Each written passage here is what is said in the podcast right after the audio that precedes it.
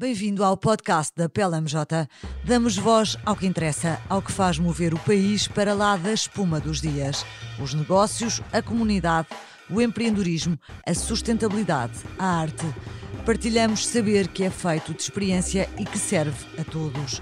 Move-nos a coragem para imaginar o amanhã e a vontade de criá-lo hoje.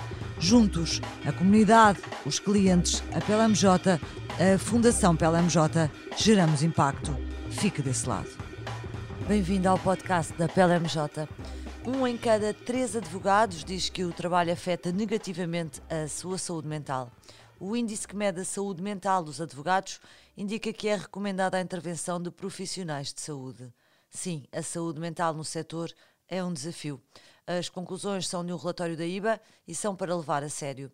É o futuro da profissão que está em risco e foi o tema da conferência organizada à porta fechada e destinada ao setor, uma iniciativa da PLMJ e que contou com a presença de Sarah Carnegie e George Hartley, membros da IBA e dois dos responsáveis pelo estudo, e com Daniela Amaral, diretora de Estratégia e Desenvolvimento de Negócio. O podcast de hoje é gravado em inglês. Sarah George, welcome and welcome to PLMJ podcast. Um, thank you for being with us this morning. We had a really nice discussion with uh, lawyers from other law firms uh, because it's a very specific topic uh, that uh, that helps to be uh, talked about between between peers that feel the same pain. Um, you were sharing this morning a very interesting study conducted by um, um, International Bar Association talking about mental health in the legal sector.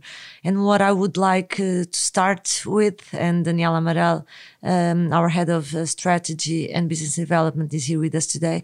I would like to start, Sarah, by asking you what the main findings were.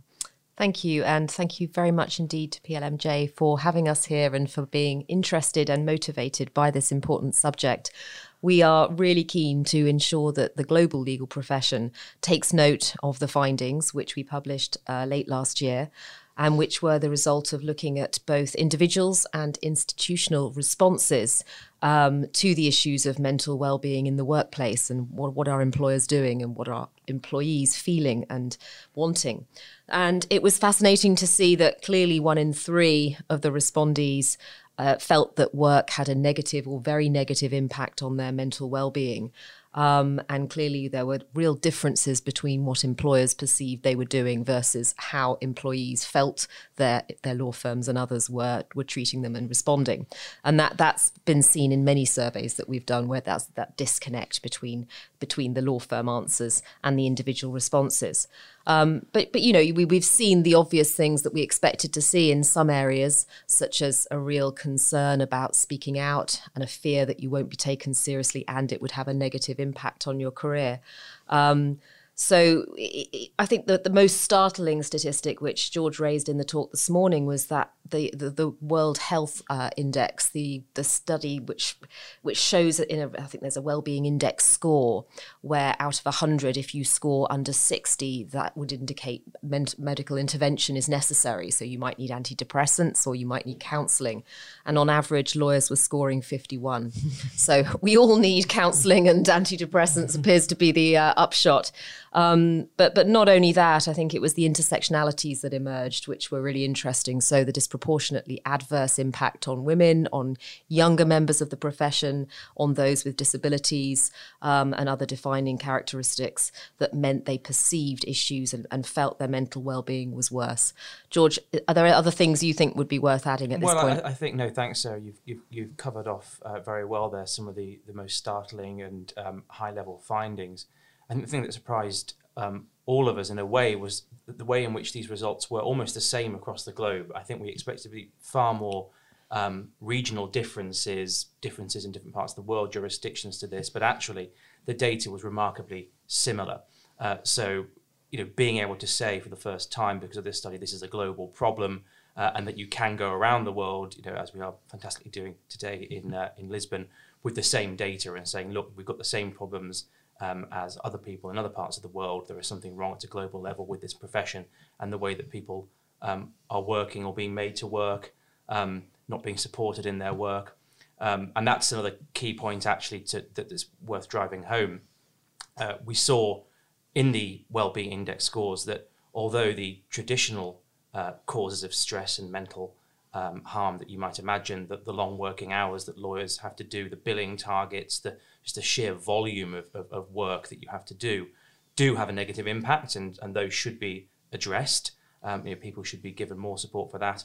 Um, it w- was when uh, people perceived uh, that they weren't getting proper managerial support uh, to deal with those heavy workloads or sufficient direction, a sense of clarity as to what they were being expected to do, um, and at the very worst instances, bullying and harassment, as you might imagine, having a, a especially toxic effect. Those were what were really pushing people over the edge. It, it was that kind of constant high level stress um, that lawyers are expected, uh, it would seem, to be put under, but then being undermined by those other uh, workplace cultural factors that really need to be uh, driven out if we're going to make a change here.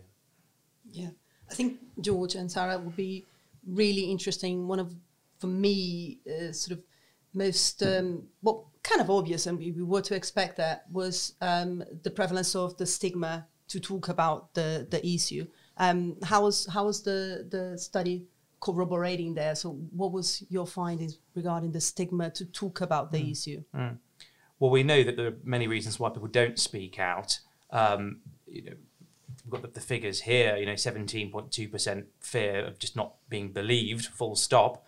Um, you know, a quarter of respondents saying that employers just don't seem to take mental well-being particularly seriously. It's just not something that's on their radar at all. Uh, but by far the, the biggest uh, percentage, you know, nearly one third, said uh, it was a fear of being treated differently as a result.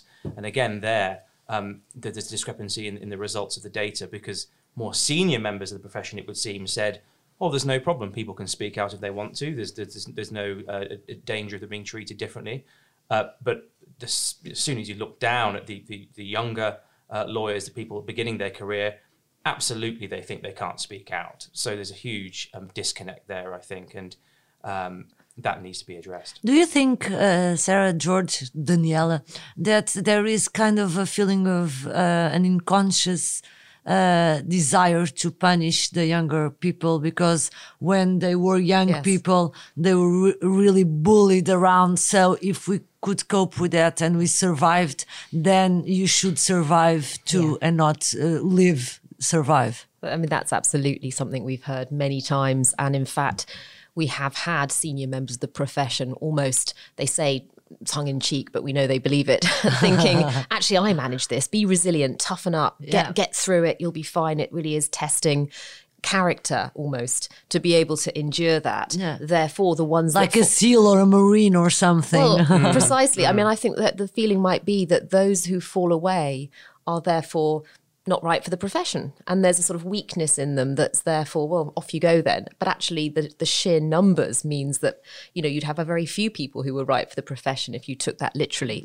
uh, and that can't be right, particularly because it affects people in, in the kind of broader context of the diversity and inclusion, and they have a more adverse impact. So now we've changed the way in which we look at society and, and, the way work generally is is managed. It's very unreasonable and I think completely out of touch for older generation people to say, "Well, I've managed, so so should you." Mm. We're just in a different world. It, sorry, no, it, it, was, it was, I, mean, I remember uh, when I uh, worked in, in, in corporate law a few years ago in London. What was interesting to me there was that it was the middle management who very much you know, drove that line of well you, you, know you need to toughen up. You know we got through this you, you can as well. Interestingly the, the, more senior partners particularly the ones who were on the verge of retirement i found were far more sympathetic mm-hmm. because they said well look i don't know how you guys cope with this because when i came into the profession you didn't need a particularly good degree. You just needed to know the right people. You got a job um, things moved at the speed of, of, the of the mail of the post. Your secretary did all the typing. We went out for long lunches. Now it's you know you wake up at six a.m. You have to log onto your emails. It's it's twenty four seven.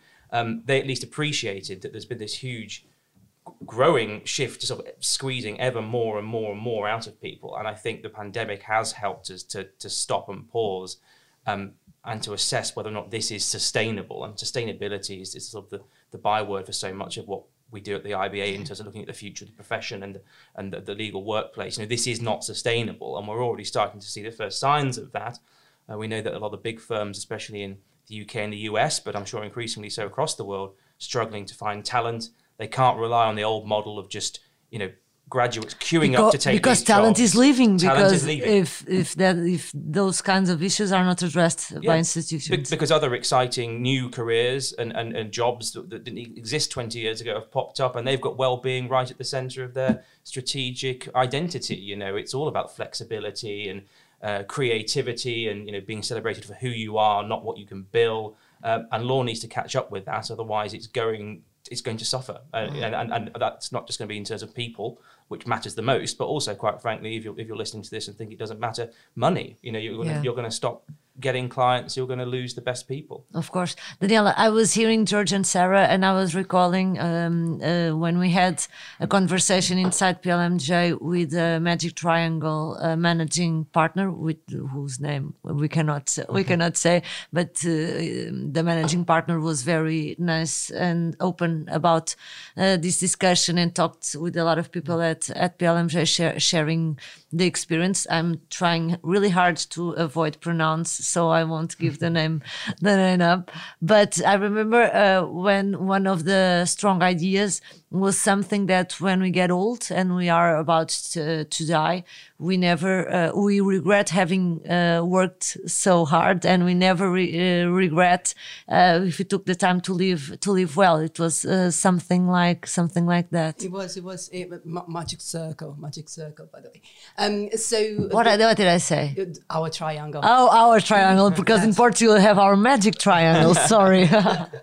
Um, it was it was it was a very interesting um, conversation, and uh, we were talking among other things, um, sort of all the the pressure of the of the career, and maybe the increasing pressure that we put in ourselves. So I think this comment that you have from from an older partner saying that lawyers nowadays have it a lot harder. Um, it is probably true. Um, on that particular circumstances, we were talking about um, sort of you know other minorities making to the top, um, and the extra work and, and, and hours they have to do and how you balance that out with your time in family. And the, this this realization that we should try to do as early as possible that um, when when we look kind of this magic moment that we're going to be looking back at our lives that you know might be romanticizing a little um, that we're not going to be thinking I should be I should be had to spend more time in the office.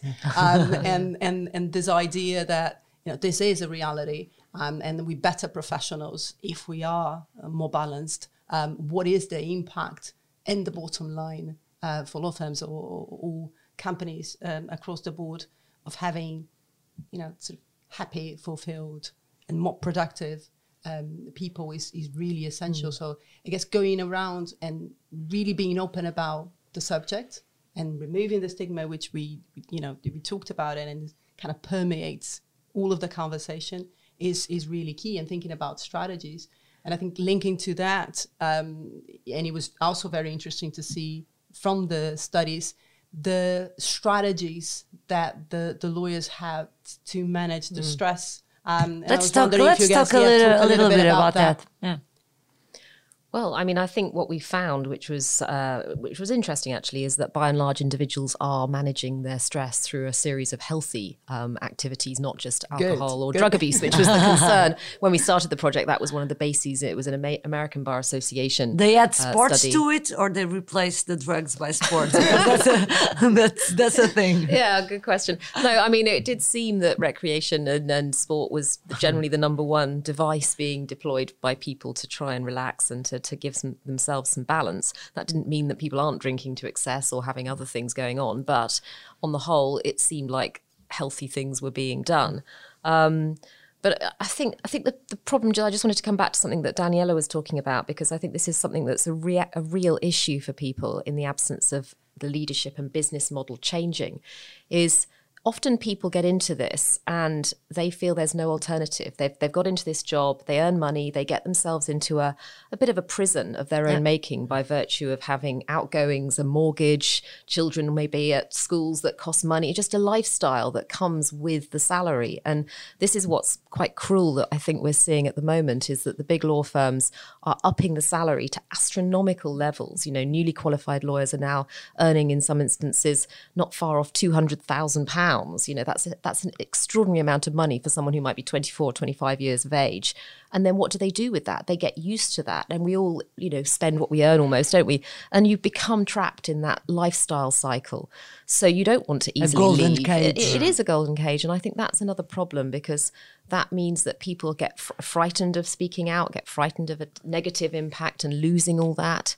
Um, and And sometimes when we say it out loud, it becomes true. Yeah. So if we don't say it, maybe we can get away with it, even for ourselves, a little Yeah. bit longer. But I, I, I despair a little having seen that development in recent months with yet more news al- almost every week of the different firm that's adding another layer of, of income hike.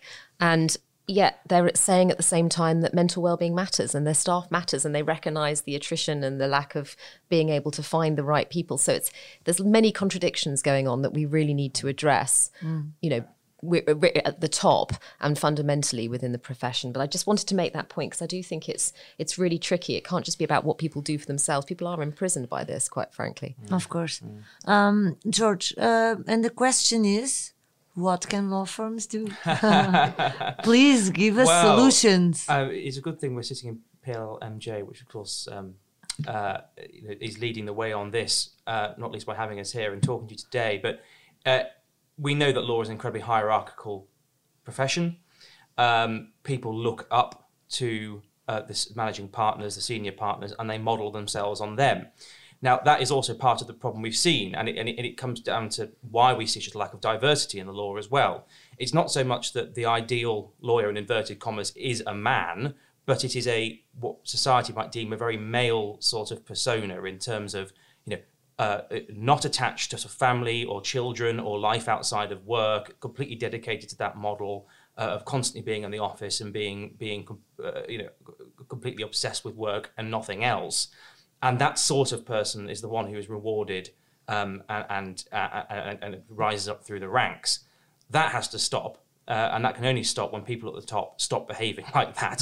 so they have to say, we are putting well-being first. Here's what we're going to do about it. And I myself am going to model behavior that is more conducive to healthy well-being. I'm not going to work um, seven days a week. I'm not going to never leave the office. I, I, I'm going to take time out for my life outside of work, for family. I'm going to take paternity leave and I'm whatever. going dare. I'm going to dare to have fun. I'm going to dare to have fun. Exactly. I'm going to dare to have a, a life and be a more rounded person. To, to be be yourself.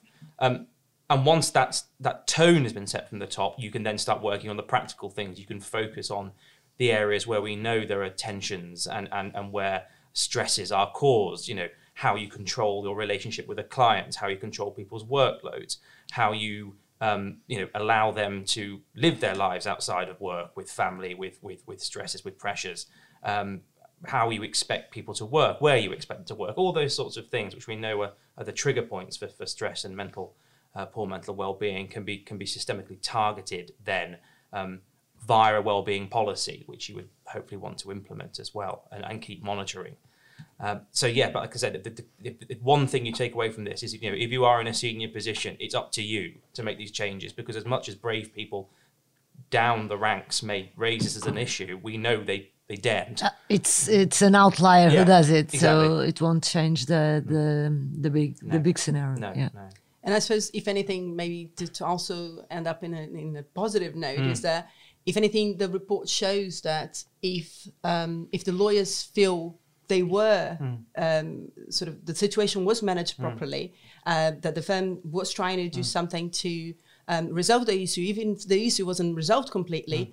That the impact on their perception and their well-being was much greater. So maybe uh, kind of ending with that, it's like thinking that it's a stressful uh, profession, we won't change that. Maybe shouldn't even be trying necessarily to change that.